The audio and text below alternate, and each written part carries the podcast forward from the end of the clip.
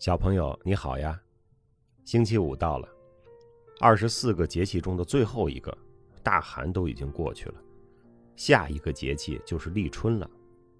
星期二，也就是大寒的前一天，北京下了一场雪，当时下的不小，可惜没有留住。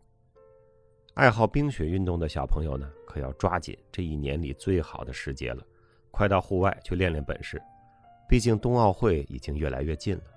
你想报名参赛的，就需要抓紧练了。我们说了两周的英语学习了哈，今天我们就来聊聊天儿。关于学习和聊天啊，我觉得有的小朋友说的非常好，聊天也是学习，学习也是聊天，就看你会听不会听。我在这儿讲个小故事。王阳明大家知道哈，是明代的一个大儒。一个学生啊，有一次问他，说：“六经里只有《春秋》是史书，这是不是和其他的五经体例不一样呢？”六经呢，就是儒家最重要的六部经典，诗、书、礼、易、乐、春秋。啊，后来乐经失传了哈，就剩下五个，所以说是四书五经。六经里呢，只有《春秋》是编年体的史书。王阳明这时候啊，说了一段重要的话。他说：“《春秋》这本书啊，以事言谓之史，以道言谓之经。事即道，道即事。春秋一经，五经一史。这什么意思呢？就是你在《春秋》里啊，看那些事件和故事，那就是历史；你看其中的道理，那就是经。故事和道理是不分家的。”所以春秋也是经，而其他五经也是史。我们套用王阳明的话说，就是茶滋味里咱们说的这些，你听故事，咱们就算聊天你听方法，那咱们就算学习。闲聊和学习是不二法门，一经一史，各取所需。另外还有小朋友问哈，我平时听什么音乐？我基本是听京戏和西洋乐。我这人呢，喜欢古老一点的东西啊，我不太听流行歌曲的，但我也知道谁是毛不易。我的录音里呢，用了一些古典音乐和京剧，我也都标记了曲名。如果你有兴趣呢，小朋友可以自己找来听一听。有小朋友呢，也希望我在广播里讲讲古典音乐、京剧或者艺术欣赏，说上次提到拍卖会那件事儿，觉得挺好玩的。那个我还真是讲不了。我就是啊，个人爱好，爱听爱看。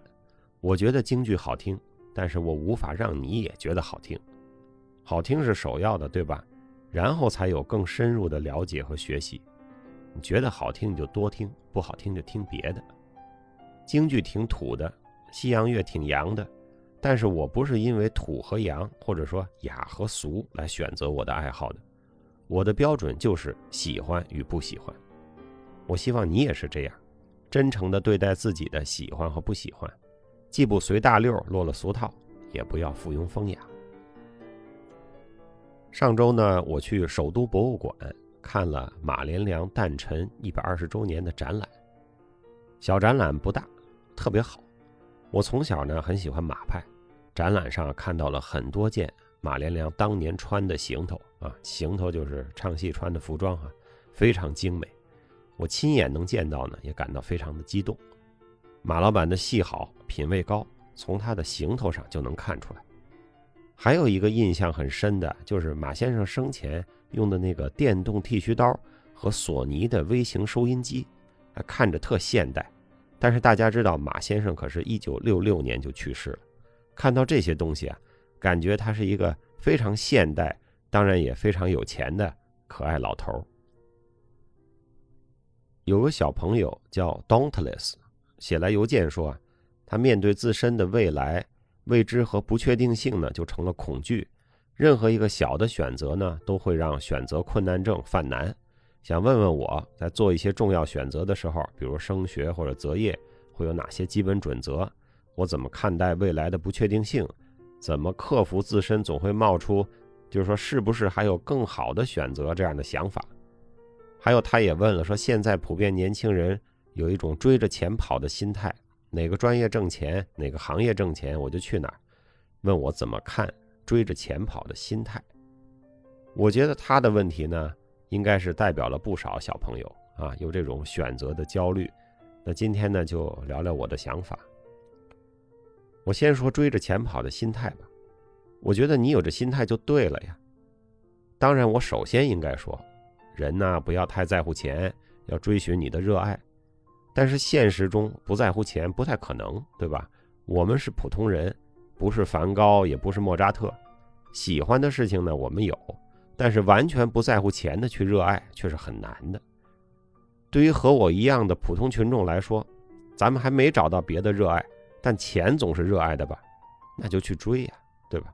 多挣钱对自己和家庭有好处，多挣钱说明你提供的服务或者商品有价值，那对社会也有好处。多挣钱多交税对国家也有好处。但是呢，在你追逐钱的时候啊，还得看看有几条杠杠呢，别碰。比如说违法的钱不挣，缺德损人的钱不挣。一阵风来又一阵风走的快钱，最好也不挣。靠谱的挣钱方法就是提高自己的能力，是吧？让自己成为工作中的能手，生活中呢不乱花钱，再学点理财，做自己的长线，这样就能结出时间的玫瑰。我觉得 Dauntless 这个小朋友啊，其实他点出了选择困难和焦虑的一个本质，就是啊我们对未来的一种不安。就他说的，就未知和不确定。那世界是确定的还是不确定的呢？这个问题有点哲学哈，大家都有自己的看法。英语里有一句名言，叫“万事都不确定，只有死亡和税收不可避免”。据说这是富兰克林说的，但是我还查了一下，最早不是他说的。但是富兰克林说出来呢，就成了名人名言。谁让人家的脑袋印在一百美元的钞票上呢？他原话是这么说的啊，练听力了哈。Our new constitution is now established and has an appearance that promises permanency. But in this world, nothing can be said to be certain, except death and taxes. 就是说，我们已经有了新宪法，而且看起来还是一部流传百世的宪法。但是这个世界上呢，没有什么是确定的，除了死亡和税收。这是一七八九年美国宪法正式签字之后，富兰克林给一个法国的科学家朋友写的信里的一句话。原文其实是法文，英文也是翻译过来。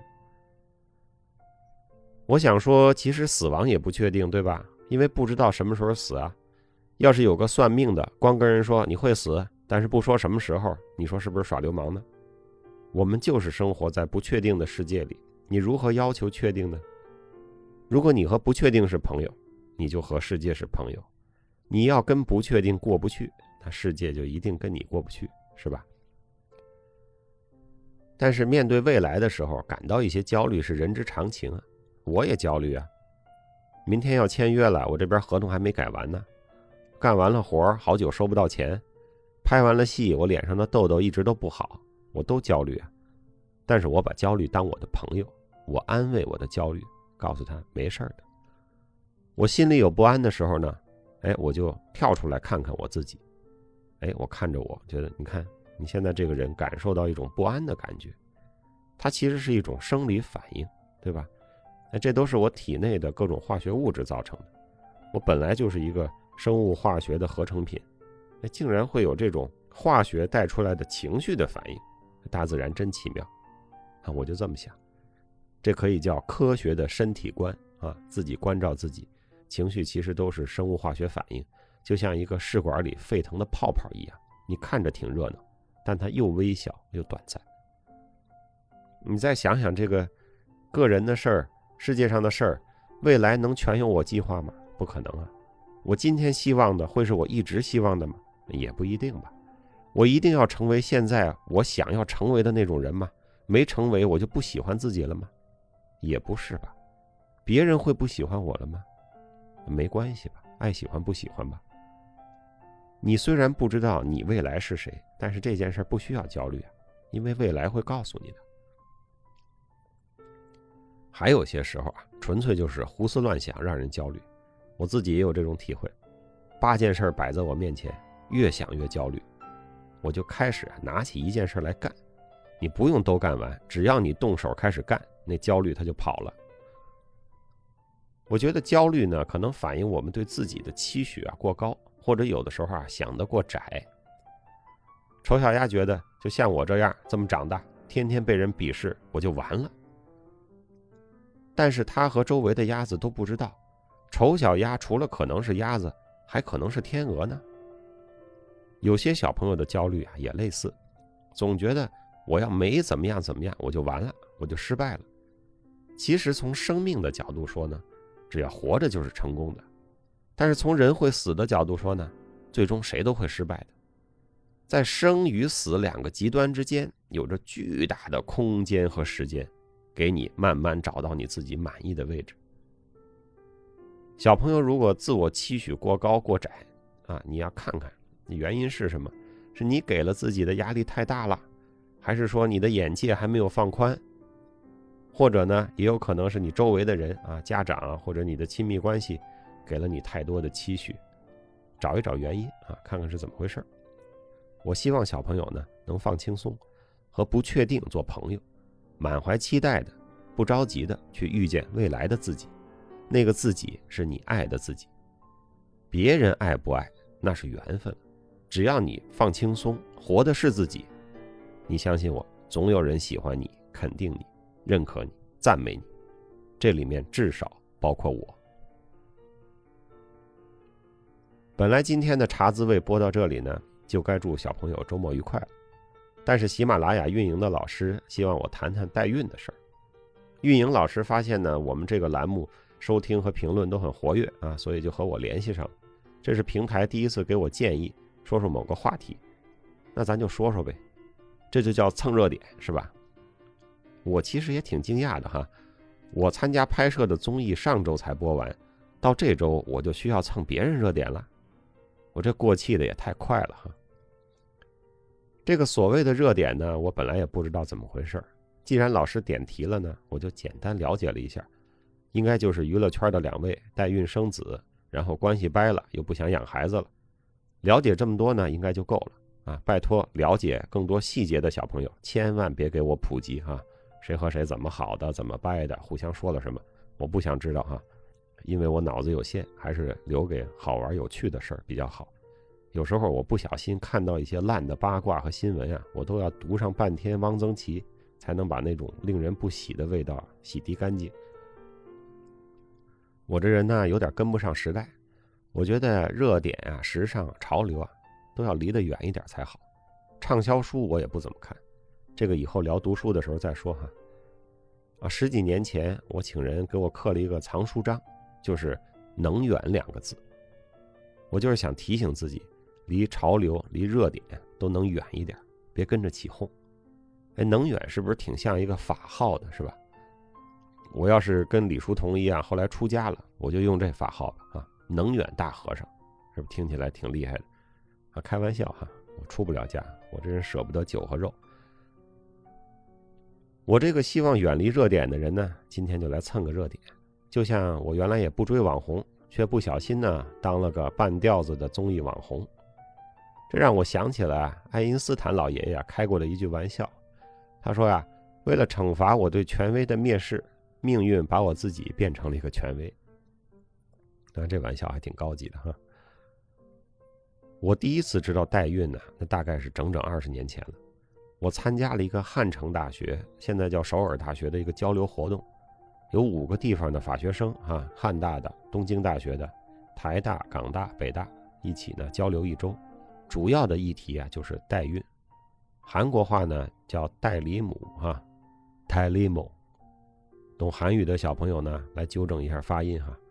我呢，一个二十岁的小年轻，哪研究过这个呀？每天就跟着他们讨论，才知道这里面事儿很多。那次讨论的代孕呢，它概念是很广泛的，从精子、卵子和肚子都是父母的，只是试管婴儿啊，这是最简单的方式。或者说精子、卵子或者肚子其中一项或者几项不是父母的啊，它就涉及各种代孕方式，完全听晕了。一个礼拜下来呢，也整不出个所以然。我就记得我总结的时候就说呀，代孕啊涉及了道德伦理这些方面，也涉及法律。但是呢，不光是代孕哈，其他的事情也是这样。每当法律进入到与道德和伦理高度重叠的那些区域的时候啊，法律有时候就显得些许无力。我当时以为这是韩国比较严重的问题，所以主办方发起了讨论。后来我听说一些国内的代孕的事情，其实也就发生在那前后啊，就是不知道而已。再后来呢，我也间接的知道或者认识几个代孕出生的小孩啊，比较大的现在也有二十多岁了啊。他们有的成长的很好，也有的呢不太好。呃，其中有一位呢成长的不太愉快呢，我感觉他的身世啊，其实就是困扰他成长的问题之一了。那次交流活动呢，代孕的事儿没有理清楚，但是呢却交了几个好朋友啊，到现在还有联系。有一位那时候认识的好朋友。最近从海的对面给我发来了信息，炫耀了一下他做的三请，我才知道，原来他也在听这个频道，啊，我们俩互称为二十年的小朋友。当下的这个热点里呢，最令群情激愤的，好像不是代孕，而是弃养。仔细想想，弃养这事儿跟代孕啊，它也没有直接的关系。对亲生孩子没有责任心的父母。咱也不是没见过，是吧？代孕的孩子遇上不负责任的父母，和亲生的孩子遇上不负责任的父母，他是一样的不幸。生活呢充满了不确定，我们不能要求自己啊什么都想好了再做，完全想好了再结婚，完全想好了再生孩子。啊，有的人呢他就总想不好，有的人呢比其他人更容易改变主意。没全想好没关系，大原则想好了就行了。改变主意也没关系，重新开始就行了。但是，但是啊，该负的责任要负，该有的担当要有。不管你多后悔、多难办，你可以求助，但是不能冷血。自己挖坑总要自己填上。好了，本周热点就蹭到这里了。加演的这一部分呢，感谢喜马拉雅的老师。希望小朋友们呢。欣然接受自己本来的样子和未来的样子，和不确定做朋友，和自己的焦虑做朋友，少关注点别人家的八卦和热搜，省下时间来读书锻炼，多帮助他人。小朋友，祝你周末愉快。